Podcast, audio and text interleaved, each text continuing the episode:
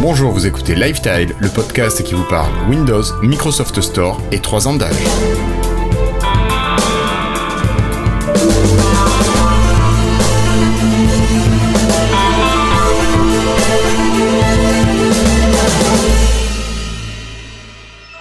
Bienvenue à toutes et à tous, nous sommes aujourd'hui le jeudi 2 juillet 2020 et c'est l'épisode 187 de Lifetile et pas le 157.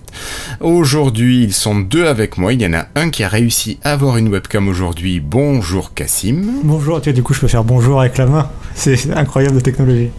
C'est ça. On a l'impression que je suis en noir et Et blanc. il y a celui qui n'a pas réussi à mettre sa webcam sur son ordinateur, c'est Flobo. Salut Flobo. Salut, mais c'est votre faute, vous avez changé toute l'architecture pendant que j'étais pas là. C'est vrai. Ben c'est ça, tu pars faire du Blazor et nous on continue à évoluer, à travailler, à avancer. Donc euh, qu'est-ce que je tu reconnais veux plus la maison. On a, allez, on a franchi le pas. Euh, moi je vous propose euh, sans plus attendre d'attaquer avec la première partie. Euh, oui, la première partie, les news Microsoft et Store. Alors pour cette première news, Cassim, il me semble Florian aussi va être déçu. On, on a entendu parler il y a quelque temps de l'ouverture du Microsoft Store à Londres. Je crois que c'était le 1er juillet ou le 19 juillet 2019, quelque chose comme ça. Florian, tu y étais pas pour l'ouverture, mais tu y allais peu de temps après, si je dis pas de bêtises. Ouais, je suis passé vite fait une fois, et donc ma seule fois, j'imagine. Et donc on a appris quand même que Microsoft allait fermer ses activités de vente de magasins dans ces zones-là.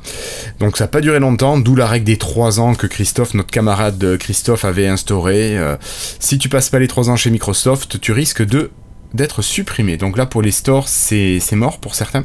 Alors Cassim, tout n'est pas mort, c'est pas la fermeture complète des locaux comme moi j'avais pu comprendre au premier abord.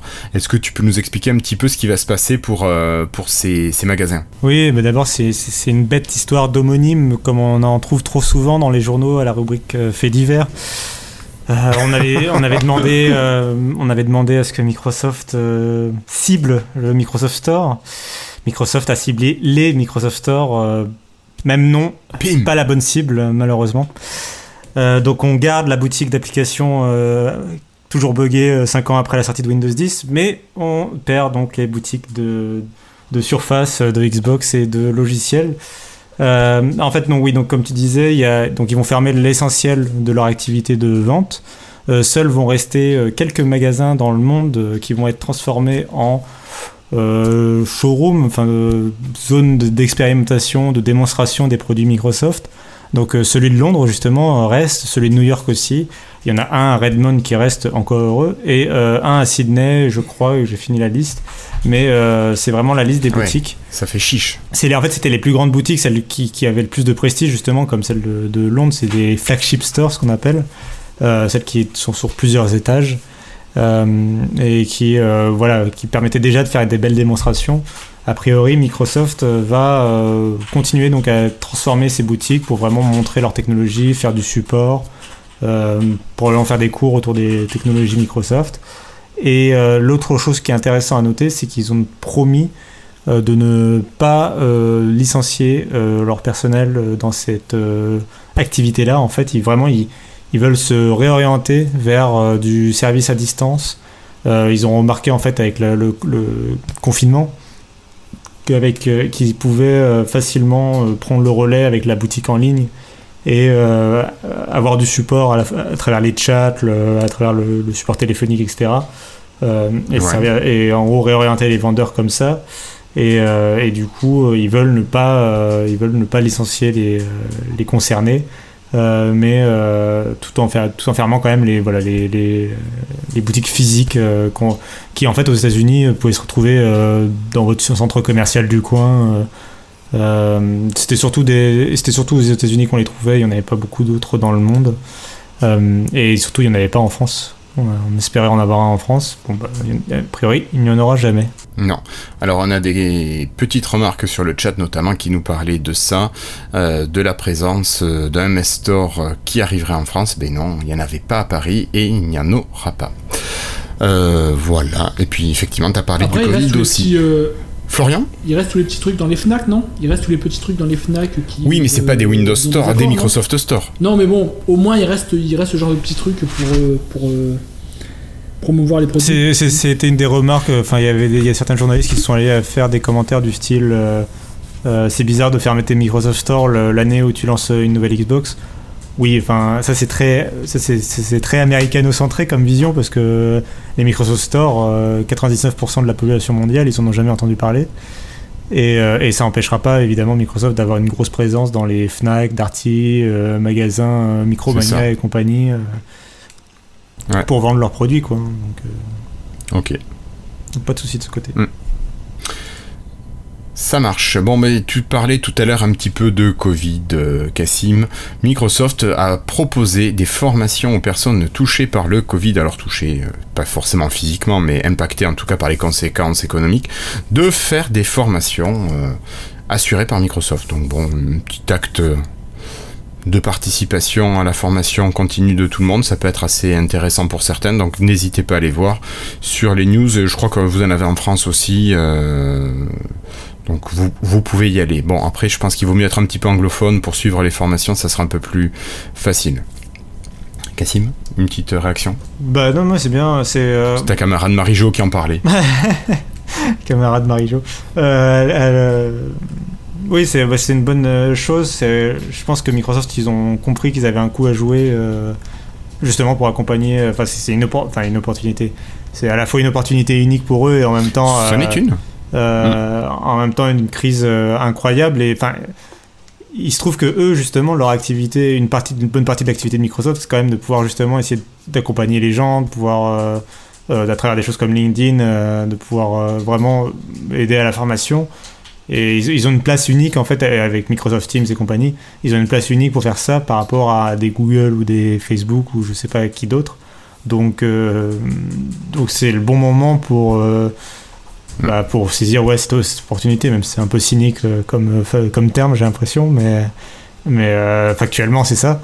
Euh, mais Oui, Après, c'est un, enfin, ça peut être bien, ça peut être bénéfique pour tout le monde pour une fois. En, en soi, je veux dire, ça, ça, ça- me semble bien. Bah, il y avait la Microsoft Virtual Academy qui existait il y a quelques années, qui a été fermée. Euh, c'est dommage parce qu'il y avait des cours qui étaient de qualité. En plus, nous, on avait des versions françaises de cours qui étaient intéressantes. Euh, C'était agrémenté d'exemples. On pouvait vraiment apprendre des technologies Microsoft. Bon, moi, j'ai trouvé dommage que la Microsoft euh, Virtual Academy disparaisse, mais bon, ça revient d'une autre manière. Donc, euh, voilà, c'est plutôt intéressant.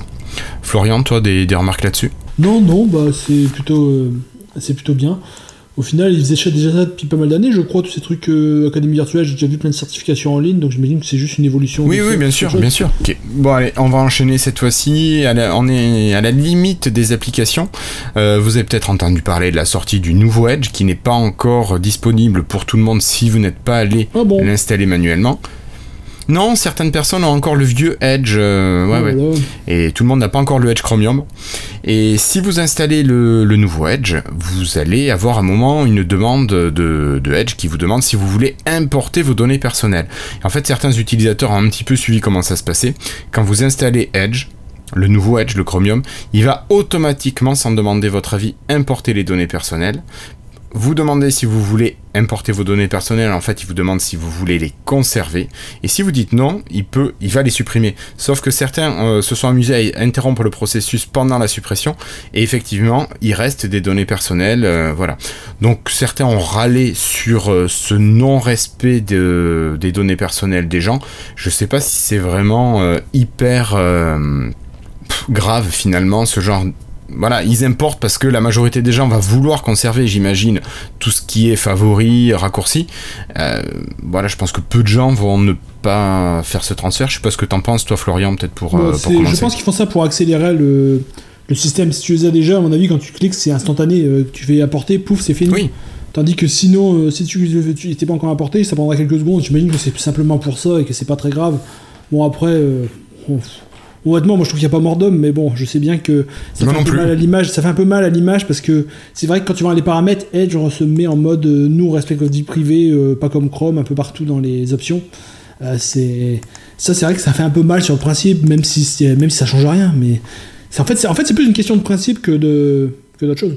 Bah, vous avez bien résumé la chose et c'est- effectivement c'est plus une question de principe qu'un euh, qu'un problème de vraiment de données personnelles et je pense que c'est quelque chose que, sur lequel Microsoft devait travailler, devrait travailler pour euh, trouver une solution qui permette justement d'éviter cette, euh, cet import avant l'acceptation de l'utilisateur pour, éviter de, pour éviter ce genre de problème en fait. Moi, je me demandais si c'était pas lié à une contrainte technique finalement, ou un avantage technique quand il installe le nouveau Edge, est-ce qu'il va pas directement copier ou se mettre par-dessus le précédent Edge Et donc, il aurait déjà à disposition les données personnelles. Je me dis, c'est peut-être ça finalement, parce que quand tu vas écraser, si tu installes le Edge normal, enfin le Edge Chromium normal, pas le bêta, pas le dev, pas le Canary, il va te remplacer euh, le Edge classique. Donc euh, voilà, je me dis, est-ce qu'il. Oui, voilà, le souci c'est que cette fonction-là, fonction-là, elle s'active aussi avant ton accord pour euh, Firefox et Chrome. Et là, c'est plus un souci de transfert de données. euh, D'accord. euh, des- Ok, et moi c'est vrai que. Ouais. voilà, t'avais accepté de Mm. donner tes données à, à- à Firefox, par exemple, de confier tes données à Firefox. Et, et là, tu t'installes Edge et d'un coup, tu vois les données de Firefox dans Edge, tu comprends pas trop, avant, alors que t'as pas encore accepté d'importer les données, donc ça peut être problématique. C'est probablement une, enfin pas une contrainte technique, mais c'est probablement pour simplifier et accélérer l'installation de Edge qu'ils ont procédé ainsi. Euh, et bien sûr, si tu refuses, ils suppriment les données. Mais, euh, mais pendant un instant, du coup, il les a. Donc, euh, je, comprends, je comprends le problème soulevé par les gens. Ok. Bon, enfin, on va pas rester sur Edge pendant 107 ans. Moi, je vous propose de laisser Edge de côté. On en reparlera un petit peu tout à l'heure. Mais en attendant, on va passer à Windows et ses applications. Alors, pour parler Windows et applications, on a notre Florian qui est là. Florian qui aime bien tester les nouvelles builds. Et il semblerait que la nouvelle build, la dernière build, alors en fast. Non, c'est plus fast ring, euh, comment on dit Euh, Dev. On prend les mêmes. En fait, c'est simple. On prend les mêmes noms que Edge, avec le même cadence de sortie plus ou moins. Donc euh, en, en dev. Mais non, euh, sur Edge, tu as Canary, Dev et Beta. Oui, mais justement, Canary, c'est tous les jours. Canary, on n'a on n'a pas accès au Canary euh, pour, enfin, nous pauvres, pauvres gens extérieurs à Microsoft, on n'a pas accès au Canary de. Oui, t'as pas accès on au n'a Canary, de- d'accord. On n'a pas de version tous les jours. On a une version à peu près toutes les semaines, plus ou moins. Donc ça correspond au dev plutôt. Après, le nom peut-être un peu bizarre parce que c'est vrai que je, je suis pas sûr que ce soit vraiment plus adapté plus pour les devs que pour euh, que la ver- l'autre version, mais bon, euh, bon, c'est pas grave. C'est Ça, ça, ça, c'est une convention pour le coup qui est plutôt large dans l'industrie. quoi. donc donc oui oui. Donc hier ils nous ont sorti. Si euh, on revient à nos moutons, Bah oui. Hier on a eu une. le nouveau start menu. Et oui. Mais il n'y a pas que, ça. Parce que ça faisait pas mal de mois quand même qu'on tous les semaines tout le monde disait bah il y a rien, il y a rien, vous faisiez des, des améliorations internes mais il y a rien et là on a une belle build avec pas mal de, de nouvelles choses comme on a à peu près une fois par an je pense euh, en ce moment. C'est environ c'est ce qu'ils font en général. Et donc euh, ils ont enfin fait le ménage dans le menu des marais parce que beaucoup de monde disait que c'était un peu la pagaille. Ils avaient fait euh, pas mal de de concepts du futur menu des marais Fluent où ils montraient bien les tuiles avec deux thèmes, un thème dark, un thème light, et euh, toutes les tuiles bien, bien de la même couleur avec un thème cohérent. Mais par contre, en, pratique, dans le programme Insider, pour l'instant, chaque programme, application Windows me mettait à jour sa tuile pour la mettre dark une par une. Alors, on avait, genre, il y en avait 5 ou 6 qui avaient déjà fait euh, la transition, mais tout le monde disait Mais pourquoi vous les faites pas tous d'un coup? Et donc, bah voilà, c'est fait. Ils ont décidé d'y aller. Et de, c'est l'OS qui force euh, directement la couleur des tuiles. Donc, comme ça, des applications n'ont pas besoin de se mettre à jour en théorie. D'accord. Euh, et donc maintenant, sur ce nouveau euh, Windows, on a un nouveau thème euh, dark qui met toutes les tuiles en dark euh, pour le, si on est en dark, et toutes les tuiles en white si on est en white. On a des nouvelles icônes plus fluentes pour les menus dans le menu marais, les sous-menus à gauche lorsqu'on est dans toutes les listes des programmes. En gros, c'est beaucoup plus joli déjà. Après, il y a quelques applications qui, qui obéissent pas au, au système, je sais pas pourquoi. Par exemple, Skype, il obéit pas. Euh, il fait ce qu'il veut. C'est pas la première fois, non C'est le seul qui prend pas la couleur de- du, du- du- du menu. Alors, je sais pas ce qu'ils ont foutu. C'est un peu. C'est Skype. Voilà. Euh, également, si, euh, alors ce qui est assez intéressant, c'est qu'ils avaient juste montré une version noire et une version blanche dans les concepts, mais là, euh, au final, on peut forcer aussi à prendre la, co- la couleur d'accentuation. Alors, si vous aimez une autre couleur, ben ça, c'est c'est bien, il faut l'utiliser, n'importe laquelle. Euh, D'accord. Avoir, voilà, et avoir un vrai menu marais d'une seule couleur, euh, de la couleur que vous choisissez. C'est. Ok.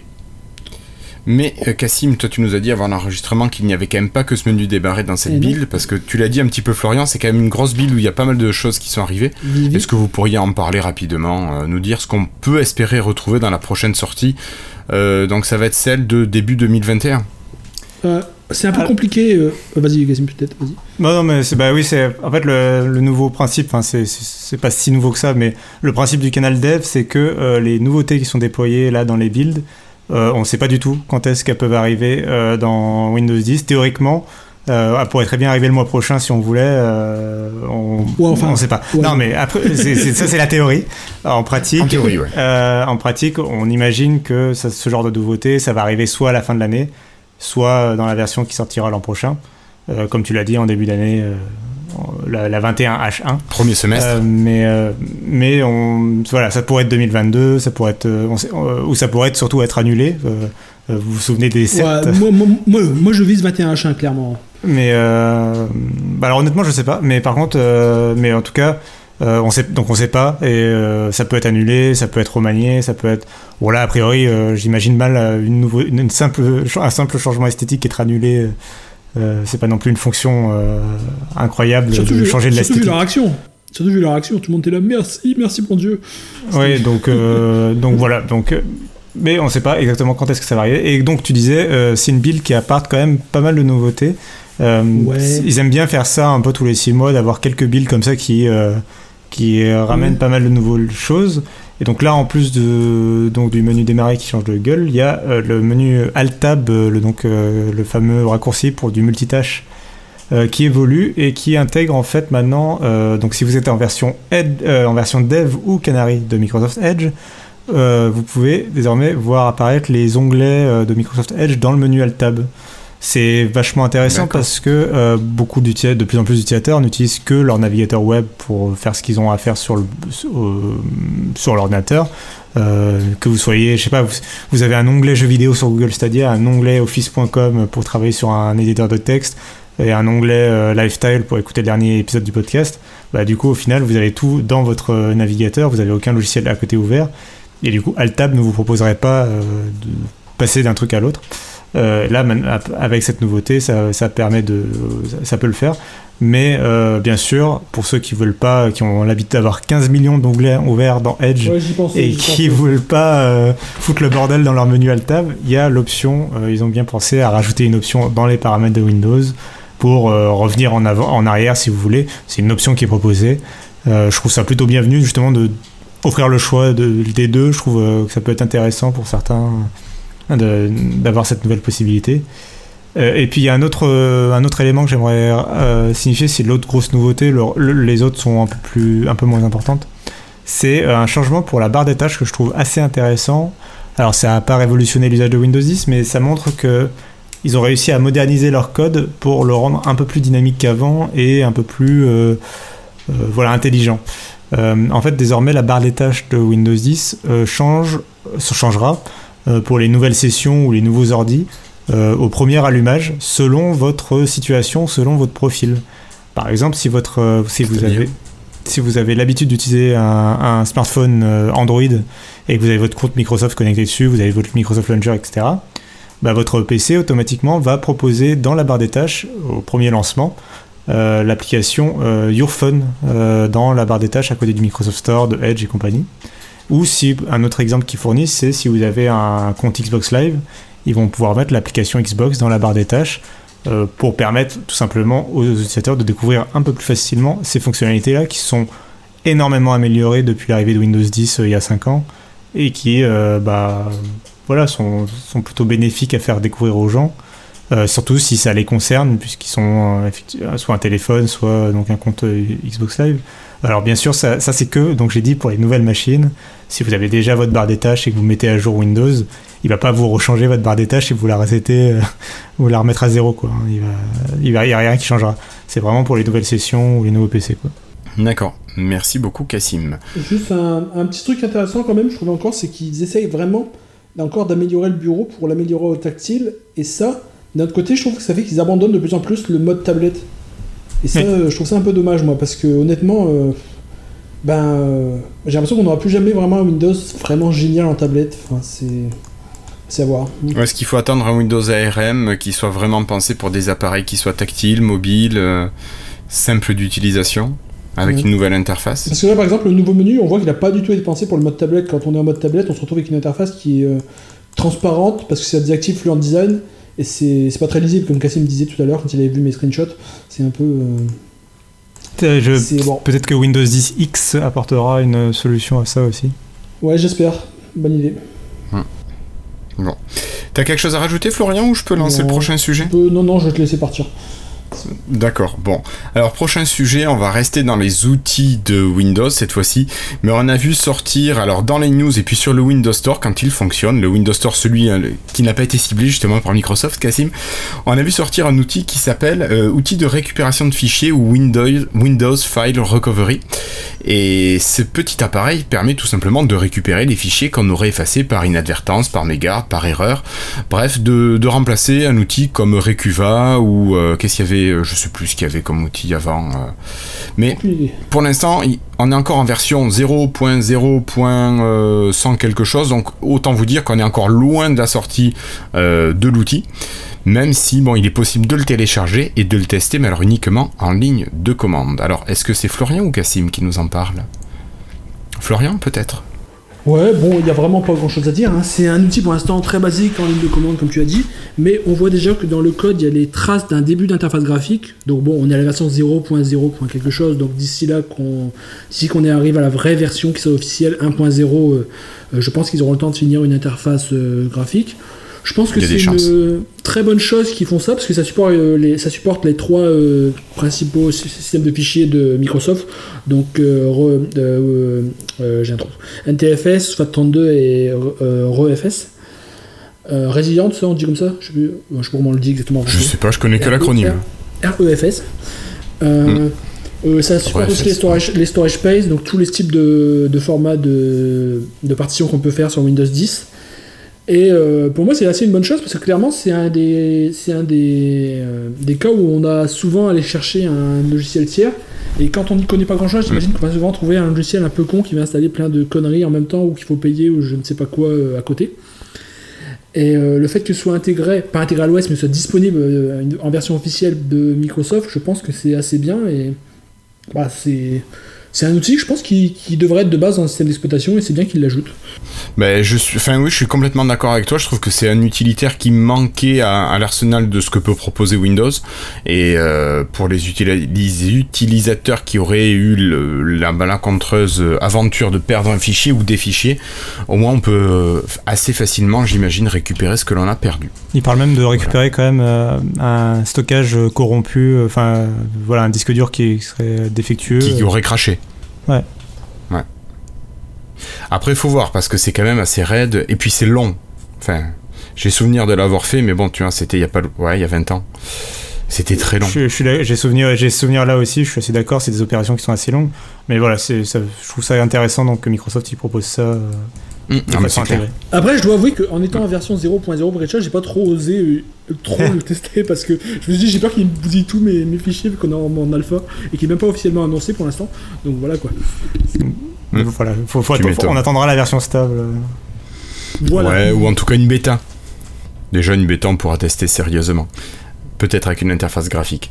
Euh, pour continuer, moi je vous propose de parler de quelque chose d'un petit peu plus léger. Vous connaissez Netflix, vous connaissez Amazon et vous connaissez peut-être Amazon Prime ou Prime Video. Euh, si vous êtes utilisateur euh, de Prime Video, vous avez peut-être pu remarquer que sur Windows 10, il n'y avait pas d'application jusque-là. Alors, il y avait la possibilité toute bête d'installer le site web en tant qu'application grâce à Edge version Chromium. Donc ça, ça marchait très bien. Mais depuis hier, Amazon propose son application sur le Windows Store, donc que l'on peut installer. Finalement, on gagne pas grand chose à avoir cette application. je l'ai essayé. Comparé à mon site web qui est installé sur, euh, sur l'ordinateur, je vois, à part un menu latéral gauche où on a les catégories de, de vidéos, Finalement, il n'y a pas grand chose comme différence. On retrouve exactement les mêmes barres euh, horizontales avec les, types de séries, les types de films, ce que Amazon nous propose. Et euh, bon, on a maintenant l'application qui existe. Donc, oui. C'est une, UWP ou c'est une application web euh, intégrée au store? Je n'en ai aucune idée. Alors, c'est pas exactement le site web. Euh, je sais pas d'ailleurs comment tu vois la différence euh, techniquement entre une, UW, une UWP ou une Progressive Web App. Il faut, il faut extraire le package à la main, mais bon, c'est pas grave. Ouais, mais non, ça non. Ça, ça, je te le laisse faire et tu regarderas. Euh, bon, après, voilà, je veux dire, ça apporte rien de plus par rapport à ce que moi j'avais déjà, mais tout le monde ne sait pas forcément installer un, euh, un site web en tant qu'application, alors que c'est quand même facile et ça se fait en trois clics, hein, réellement trois clics. Donc, euh, bon, au moins pour les utilisateurs d'Amazon Prime. En général, les, les, les, applications store ont quand même des droits supérieurs, par exemple tout ce, tout ce qui est mise en pause, des choses comme ça. Euh, les sites web savent pas gérer ça pour l'instant. Tu bah vois écoute, euh, jusqu'à présent, tu, je peux mettre en pause pendant une heure. Bon, ça va bien mettre quelques je secondes. Vraiment, je parle de pas de mettre en pause la vidéo, je parle de l'application qui se met en pause. Tu vois D'accord. Donc au niveau gestion des ressources euh, énergétiques. Ouais, voilà. Ouais. voilà. Euh, tandis que le, le site web, tu sais, il est pour l'instant, bon, il commence à améliorer ce genre de choses avec Edge, il travaille là-dessus. Mais pour l'instant, euh, une page web, tu sais, elle reste dans, elle reste chargée, tu vois, elle se décharge pas comme une application. Ouais, ouais, ouais je comprends ce que tu veux dire. Ah ouais, oh, j'avais pas compris la même chose au début, mais ouais, là je vois oui, ce que tu veux oui. dire. J'ai bien compris ce que tu as compris. Mais, euh, mais bon, voilà, donc installez-la si vous êtes utilisateur ou sinon, ben, n'hésitez pas à installer vos sites web en tant qu'application, c'est quand même super pratique et on évite euh, d'être en mode pas tout à fait plein écran, d'appuyer sur F11 pour basculer entre un plein écran, pas plein écran. Euh, c'est quand même assez confortable, moi je trouve. Voilà, j'ai pas mal de sites comme ça que j'utilise de cette manière. Et puis, bon, je pense que Cassim, t'as rien de plus à rajouter là-dessus? Mmh. Non, bah donc on parlait de Edge, donc qui avait des fonctionnalités assez sympas. Moi, je vous propose de continuer avec Edge. Euh, vous vous rappelez peut-être des collections, on vous en a parlé quand même il y a quelques épisodes où euh, Microsoft avait pas mal travaillé sur Edge et sur ses collections.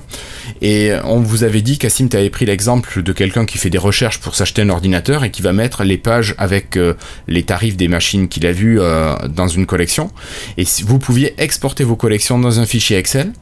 Et donc ça allait vous donner les différents prix, les références, ce genre de choses. Euh, Edge allait, grâce à Excel, vous trier les données et vous les afficher sous forme de tableau. Vous pouviez également afficher vos pages, les exporter, enfin pardon, exporter votre collection sous la forme d'une page Word. Ça, ça marchait aussi. On avait OneNote qui était annoncé. Eh bien, ça y est, vous pouvez maintenant exporter votre collection dans OneNote et toutes vos pages seront disponibles dans OneNote. Alors, je l'ai pas essayé, j'ai pas eu le temps de l'essayer, mais pareil, c'est quelque chose qui a été annoncé hier ou avant-hier. Et euh, bah, ça peut être assez sympa parce que si on est un gros utilisateur de OneNote comme moi, ça peut donner un confort d'utilisation après. Euh, voilà. Donc Cassim, t'as peut-être des infos toi là-dessus un peu plus. Euh, non, bah, bah, beaucoup plus, mais c'est vrai que c'est une fonctionnalité qui est intéressante. Euh, je trouve que les collections, c'est un truc que, Edge a rajouté qui est pas mal. Je l'ai encore utilisé aujourd'hui euh, pour sauvegarder euh, un travail que j'avais en cours. J'avais une dizaine d'onglets ouverts, je voulais reprendre demain. Bon, bah, j'ai tout mis dans une collection, je, je rouvrirai ça demain tranquillement. C'est pas exactement peut-être l'usage que Microsoft en aurait voulu, mais je trouve ça pratique d'avoir de pouvoir ouais. faire ça comme ça. Euh, après, ça fait une sous-session finalement de ton navigateur. Ouais. C'est ça, une, une, sorte de session sauvegardée. Après, euh, moi, je, c'est vrai que j'utilise pas pour l'instant beaucoup. Par contre, l'outil d'exportation, euh, que ce soit vers Word, Edge ou OneNote, pour l'instant, je n'utilise pas trop. je préfère rester dans Edge pour l'outil mmh. collection. D'accord. Florian, toi, les collections ou pas du tout? Euh, en fait, c'est très. Euh, ça dépend vraiment. Je peux rester un mois et demi sans utiliser les collections du tout.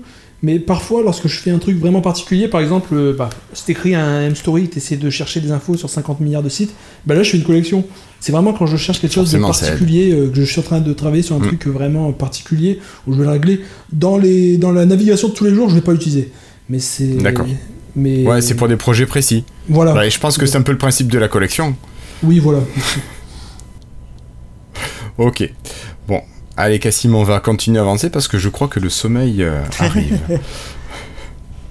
Allez, rapidement, euh, vous saviez que Windows en version 20H1 n'était pas disponible pour tout le monde, notamment pour les utilisateurs de matériel Surface, parce qu'il y avait quelques conflits et Microsoft voulait travailler dessus avant de, de proposer les mises à jour de, de Windows 10 aux utilisateurs Surface. Il semblerait que pour nombre d'entre eux, ce soit maintenant réglé. Donc vous pouvez lancer le Windows Store et chercher les mises à jour, euh, pas le Windows Store, vos paramètres dans vos paramètres d'application. Ah, pardon. Le Windows Update, voilà. Euh, donc euh, normalement, de plus en plus de personnes auront les mises à jour de Windows 10 en 20H1 sur le matériel Surface. Mais c'est pas réglé pour tout le monde encore. Allez, non, moi, pas, on continue. Moi, la mise à jour, je ne l'ai toujours Toi, tu l'as toujours pas. Peut-être un jour. Ouais, mais toi, c'est pas, c'est pas un appareil Surface. Non, non, c'est un PC que j'ai créé moi-même. Donc... Mais un jour, peut-être, ils me, me, la proposeront. Tiens, sur un PC qui t'as créé toi-même, donc en fait, il détecte vraiment le matériel en lui-même, c'est pas les configs. Oh oui, je pense que c'est clairement. moi, c'est parce que j'ai une plateforme AMD. Et je pense qu'il doit y avoir un ou deux trucs qui doivent pas encore lui plaire. Ah, d'accord. D'accord. Ouais, ben moi, je suis en RP et il s'est passé tout seul. Oui, ça c'est normal. Release preview pour les non-intimes. euh, allez, on continue. Alors cette fois-ci, on vous a parlé de Edge, on va parler de OneDrive. Alors OneDrive, beaucoup sur la version en ligne, donc euh, dans votre navigateur. Hein. Euh, donc OneDrive, c'est le système de stockage de Microsoft. Ça, je pense que tout le monde est au clair là-dessus. Et il y a de il y a plusieurs nouveautés qui arrivent, des nouveautés qui peuvent être assez sympas. Euh, vous, avez les, vous allez avoir, pardon, j'ai du mal ce soir, la possibilité de pouvoir ajouter dans votre drive des dossiers qui sont partagés avec vous. Alors ça a été possible pendant un temps, ça a été plus difficilement possible euh, dernièrement, et cette fonctionnalité est déployée entre maintenant et fin septembre, donc tout le monde ne l'aura pas du premier coup, mais vous pouvez très bien dans votre liste d'éléments qui sont partagés avec vous, vous, faites un clic droit ou un clic gauche, je sais plus sur la vidéo ce qu'ils font, et euh, vous pouvez lui dire de l'installer dans votre, euh, dans votre drive. Donc après vous pouvez travailler directement dans le dossier de quelqu'un via votre OneDrive. Donc c'est quand même assez pratique. Voilà, je sais pas si c'est quelque chose que vous utiliserez, ça. Vous n'avez pas confiance et vous ne partagez jamais votre drive. moi je euh. partage toujours, et d'ailleurs j'aimerais bien un bouton pour euh, départager tout ce que j'ai partagé depuis 2012. Ah, il faut, tu peux tout faire à la main. Ah ouais, mais non. ah, mais c'est long, mais. Voilà.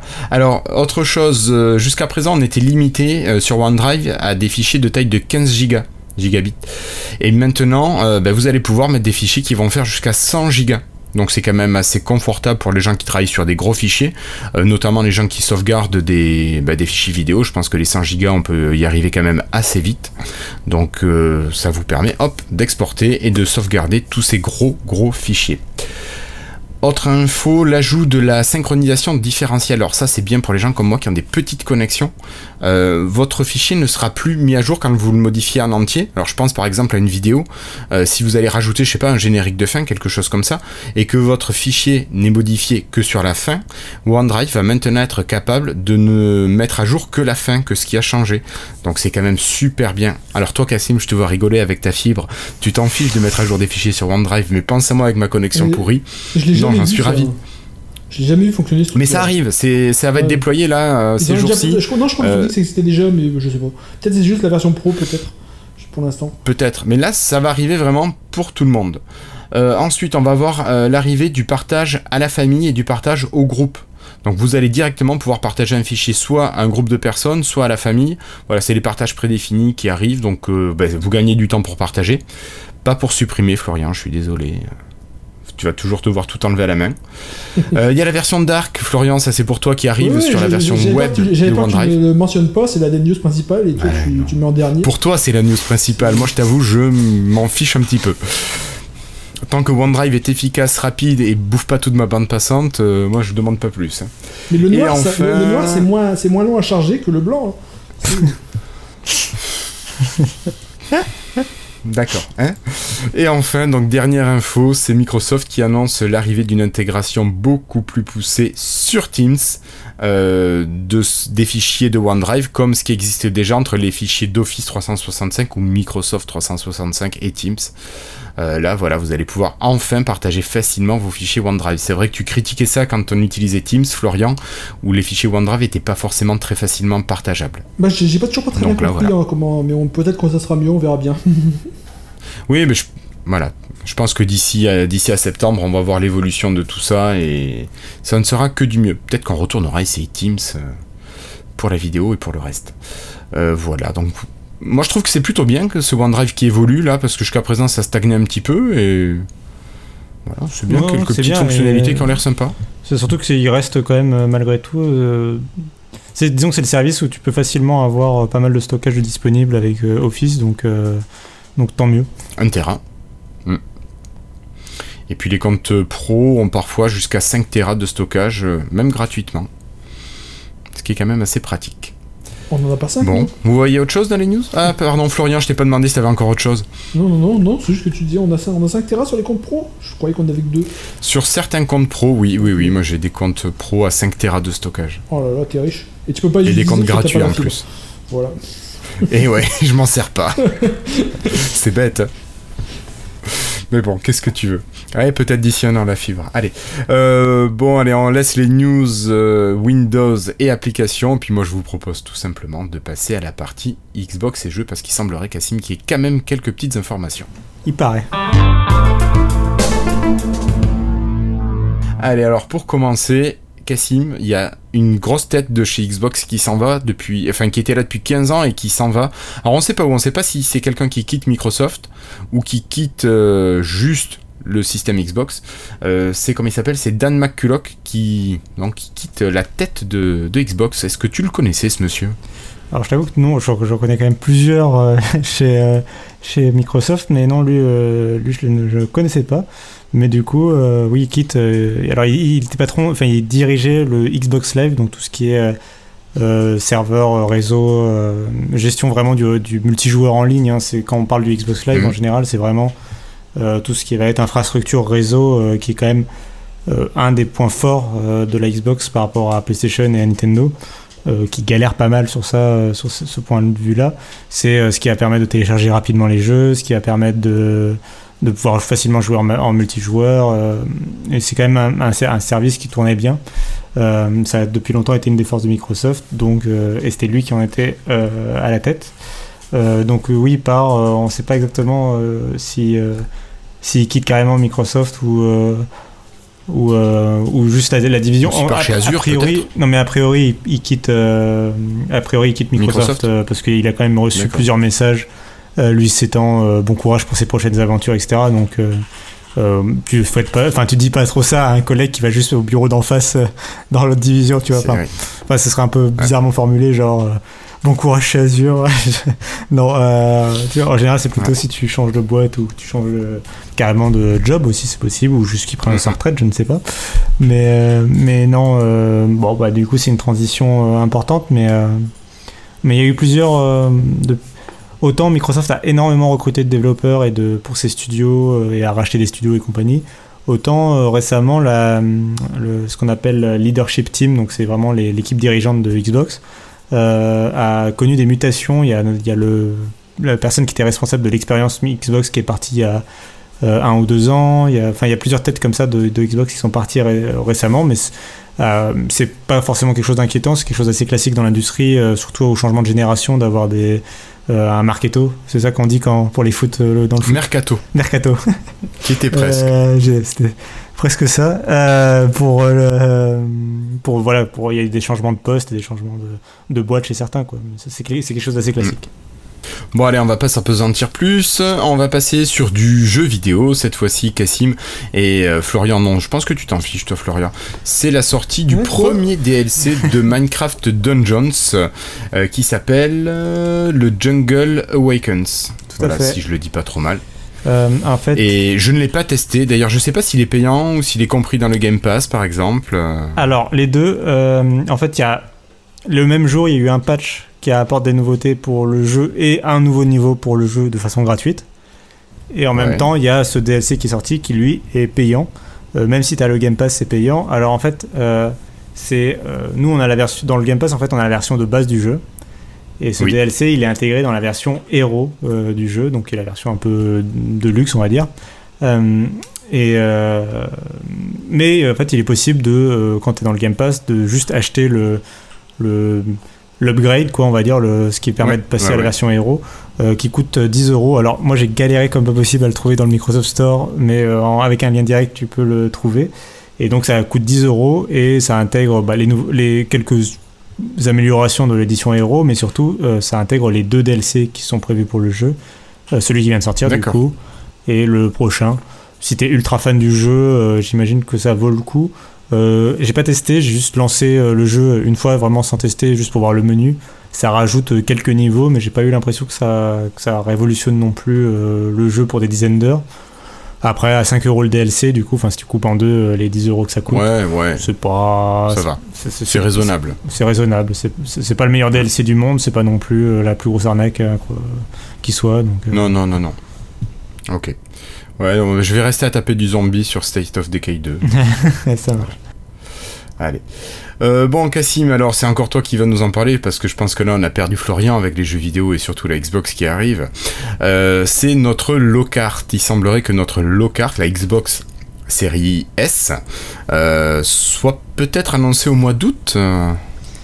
Euh. Ouais, on a fait le. Mais alors, on a eu plein, plein, plein de fuites autour de, de cette console-là. Ça s'est accéléré depuis à croire eu- que c'était c'était fait exprès peut-être. Euh, faire exprès, je sais pas, mais en fait, disons que en fait, le, la- le développement de la console évolue, elle est de, de plus en plus chez les employés de Microsoft et surtout euh, les développeurs ont de plus en plus accès euh, à la documentation qui permet de développer des jeux pour la Lockhart. Donc, euh, donc euh, c'est légitime qu'il y, ait, euh, qu'il y ait de plus en plus de fuites en fait, autour de ce projet, tout simplement. Plus il y a de personnes au courant, plus il peut y avoir de fuites. Euh, Oui. Donc, je ne sais plus si on en avait parlé de la, la semaine dernière de la documentation euh, qui a révélé quelques informations euh, Oui, sur la un Lockhart. petit peu. Mais bah alors rapidement après, en fait, j'ai eu accès à la documentation complète en question. Donc effectivement, il y a des informations qui sont intéressantes, notamment le fait qu'à partir de euh, bah, la docu- la- à partir du kit de développement de juin, donc euh, en fait tous les mois il y avait jusqu'à présent des mises à jour euh, pour apporter de nouvelles fonctionnalités tant que la console était en développement. Là, à partir de juin, on comprend que c'est assez, euh, ça commence à être stabilisé. Il peut y avoir des mises à jour derrière, mais le kit de développement est plus- plus ou moins fini. Et d'ailleurs, Microsoft stable. commence ouais. à euh, accepter les demandes de certification de jeux euh, dans le but de les sortir à la fin de l'année pour la Xbox Series X, oui, mais aussi pour Xbox Game Streaming. Alors, Xbox Ouais. Game Streaming, a priori, du coup, c'est le nom définitif de Xcloud. Euh, ça a l'air, en tout cas. Ouais. Euh, et puis pour euh, donc Scarlett en général, donc à la fois euh, la Xbox Series X, mais aussi la fameuse La Lockhart. alors la Lockhart, du coup, les nouvelles informations qu'on a eues, donc effectivement, elle devrait être a priori, en fait, à l'origine, Microsoft avait prévu de la dévoiler en juin, à l'E3, mais du coup, euh, l'E3 ayant été annulé, euh, tout ça a été un peu chamboulé, et finalement, ils ont pris la décision en interne, euh, après quelques retournements de situation, de, a priori, de la dévoiler en août, donc on devrait attendre en août. A priori, c'est en août en fait qu'ils vont annoncer le prix de la Xbox Series X, la date de sortie précise, la Xbox Series S et le prix de la Xbox Series S.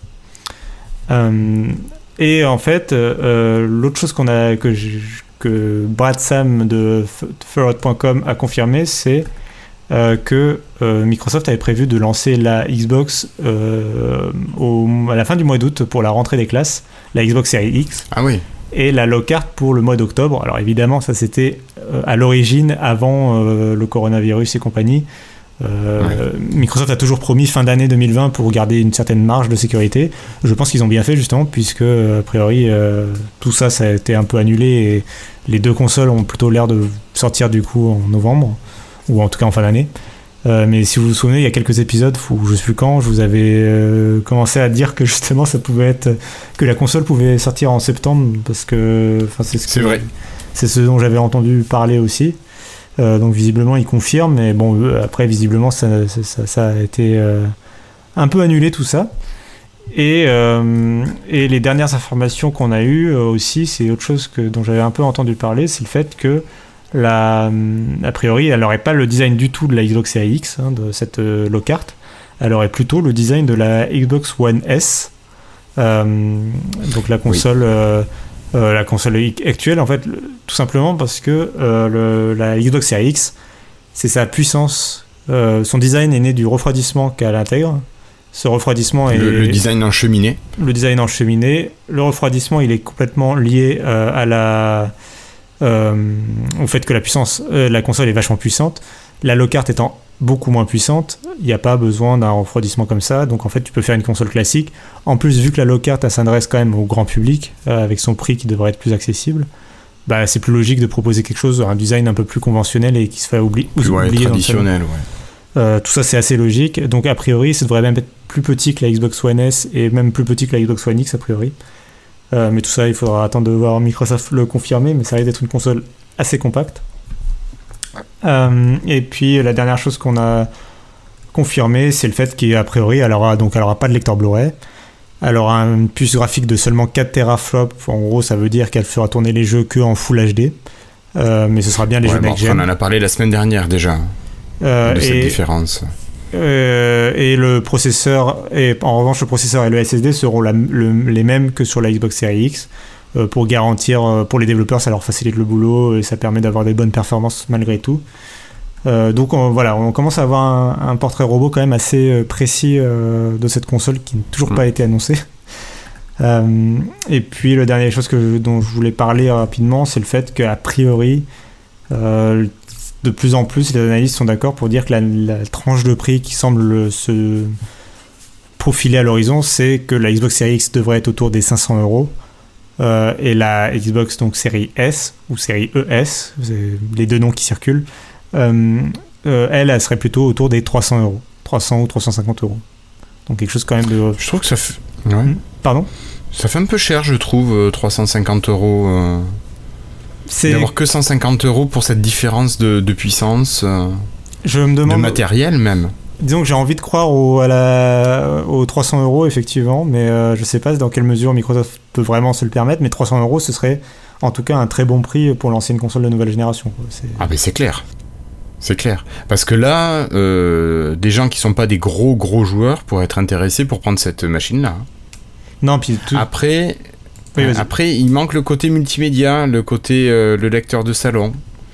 C'est le, le souci. En même temps, est-ce que à l'ère de Netflix et compagnie, euh, j'ai l'impression que les gens ont commencé à plus avoir autant besoin du mm. lecteur Blu-ray.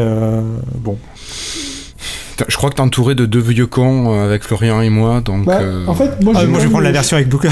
moi, je vais prendre la version avec lecteur. Hein, je commence à lâcher un peu quand même aussi le, le, physique. Simplement parce que par, par en fait c'est plus l'espace qui manque parce qu'en fait les Blu-ray ça, ça ça prend de la place quand même.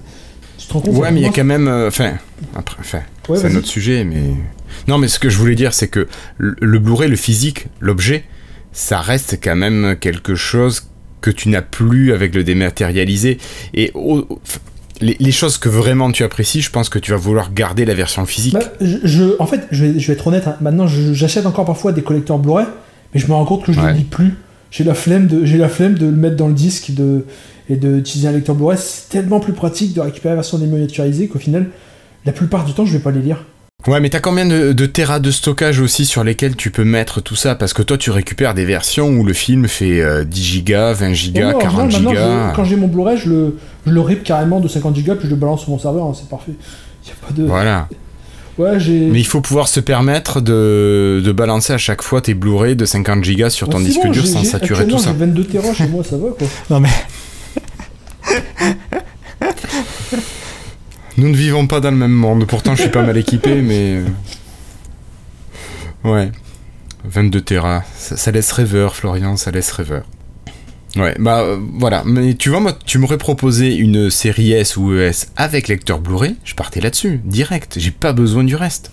Écoute, Surtout euh, comme t'en parlais la semaine dernière, vu que la, la, console va bénéficier des dernières technologies de Microsoft, le ray tracing et compagnie, tu dis que tu pourras avoir des jeux qui seront bien plus beaux que la génération actuelle sans avoir besoin d'une machine qui soit un monstre de puissance.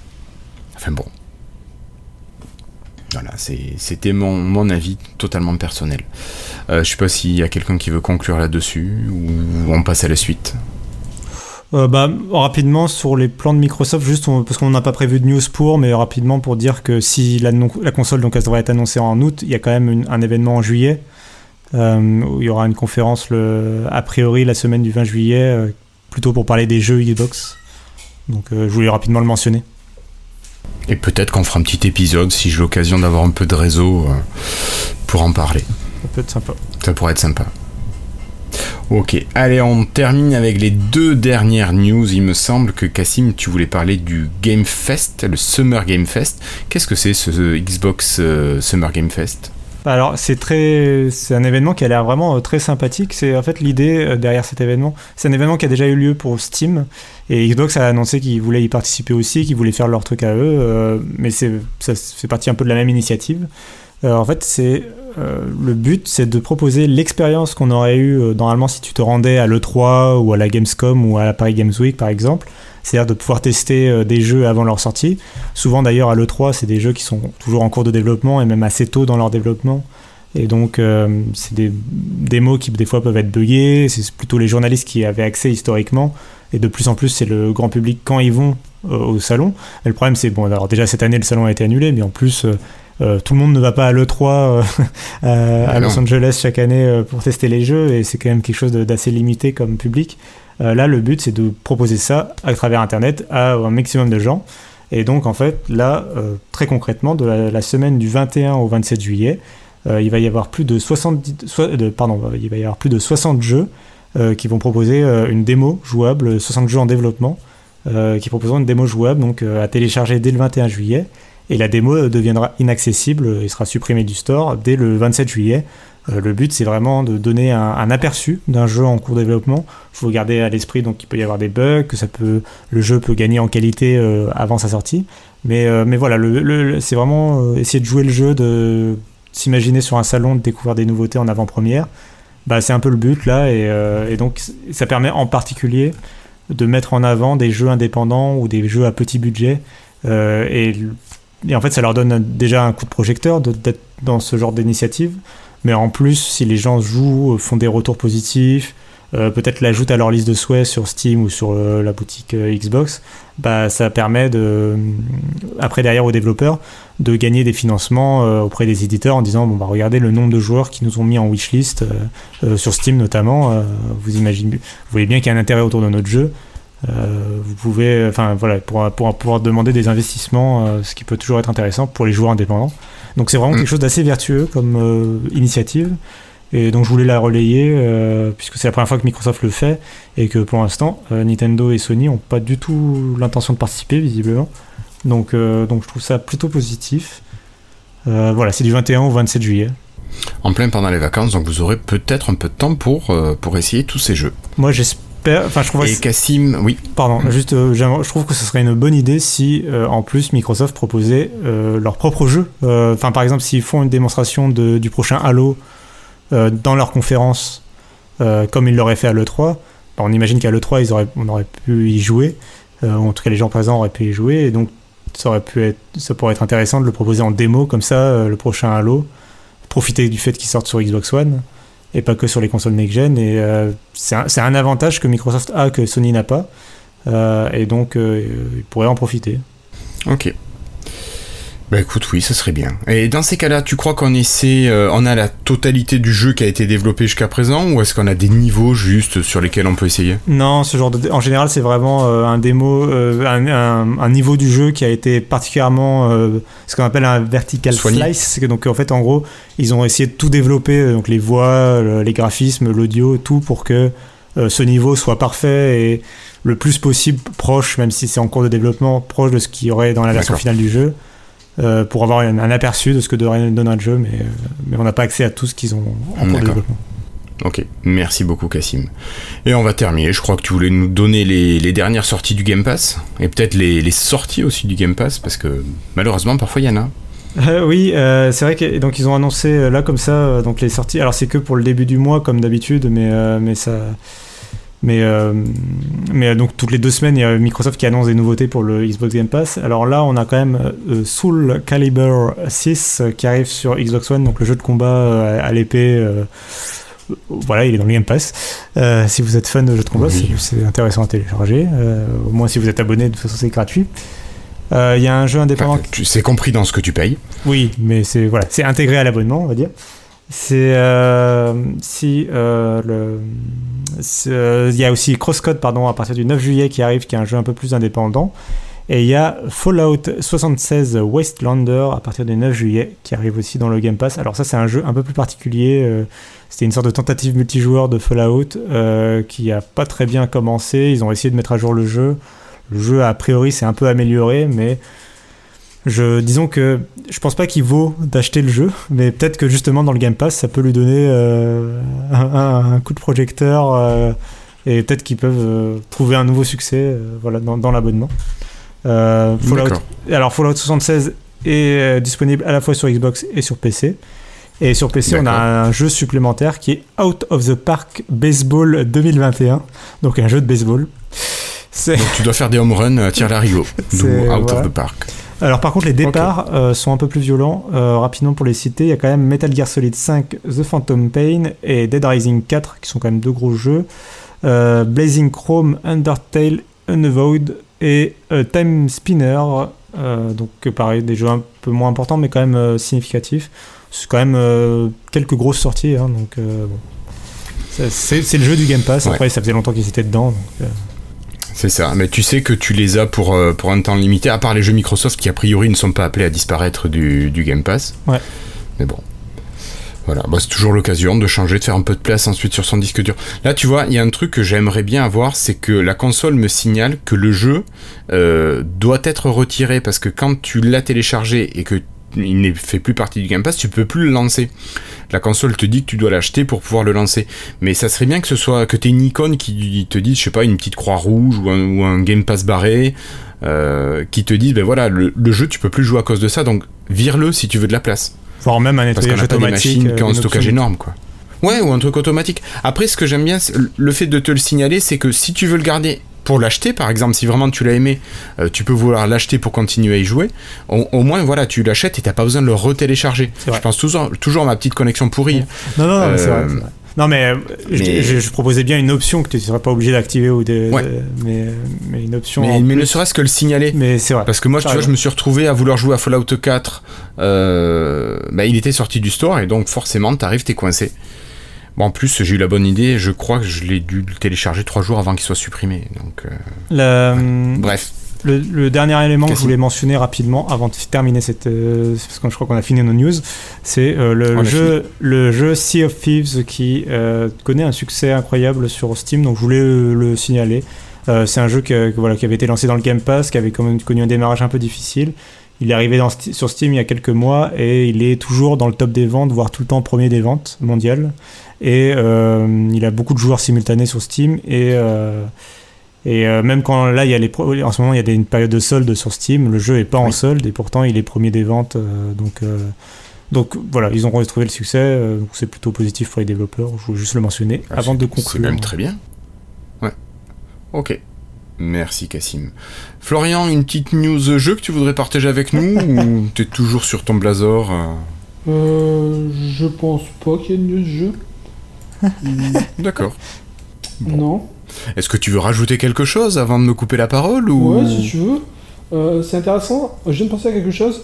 Euh, je sais pas si vous vous souvenez, on m'avait nominé pour être MVP Insider euh, il y a quelques semaines. Et le renouvellement MVP, c'était hier. Et j'ai reçu un email comme quoi le programme MVP Insider est suspendu parce qu'ils sont en train de revoir le fonctionnement du, du programme Insider. D'accord.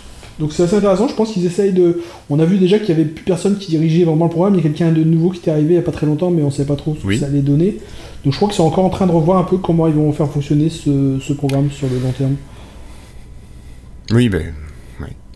Merci Florian pour ta petite remarque. On peut rappeler que notre camarade Christophe euh, est à nouveau MVP, mais il est plus MVP euh, sur le même titre. Il me l'a dit hier et je l'ai mangé. Mais bon, félicitations à notre Christophe. Voilà. Allez, euh, avant de se quitter, je vous rappelle que vous pouvez nous retrouver sur la chaîne YouTube à l'adresse youtube.lifestyle.fr. Donc vous retrouvez les lives et vous retrouvez bien sûr tous les épisodes, euh, les épisodes ordinaires, les épisodes de la M-Story et les tutos. D'ailleurs, ça fait longtemps qu'on n'a pas fait ni M-Story, Florian, ni tuto. Hein. Va falloir qu'on se bouge un petit peu là, je crois. Hein. Parce que ça surprend pas. À côté de ça, vous pouvez bien sûr nous retrouver en audio en suivant le flux RSS, donc c'est podcast au singulier.lifetile.fr. Pour toutes les informations, vous allez sur, euh, pardon, sur le site, il est là le site, hop, tout en bas, euh, donc lifetile.fr. Et si vous voulez nous rejoindre pour parler avec nous, vous envoyez un petit mail euh, à contact.lifetile.fr et vous allez pouvoir intégrer le Slack tout simplement de Lifetile et pouvoir discuter avec nous de l'actu et de plein de choses. Voilà. Il a plus, il a plus de 3 ans, il, est sur, il, est sur, le Slack. Ah oui, non, mais non, non, non nous on n'est pas géré par, euh, par Corp, donc il n'y a pas de souci. C'est nous qui gérons intégralement. Voilà. Allez. Bah écoute, euh, merci Florian d'avoir été là. C'est dommage que tu pas pu mettre ta webcam. Je pense que d'ici au prochain épisode, tu trouveras bien une petite solution. sauf s'il vient de, de Chine en train, peut-être que je l'aurais pas reçu d'ici septembre, mais on verra. Ah, parfois ça arrive, hein. tu sais, moi j'ai commandé un truc, il a mis quand même quelques mois pour arriver hein, depuis la Chine. Mais bon, allez, c'est une autre histoire. Merci Cassim d'avoir été là. Ben, merci, euh, merci à toi pour, pour la présentation de cet épisode. Avec plaisir. Allez, portez-vous tous bien. Si vous êtes en congé, profitez-en. Je crois que c'est le moment de se faire plaisir un petit peu, de se détendre et de penser à autre chose. En attendant, portez-vous bien et puis à très bientôt. Salut tout le monde. Ciao. Salut. Ciao.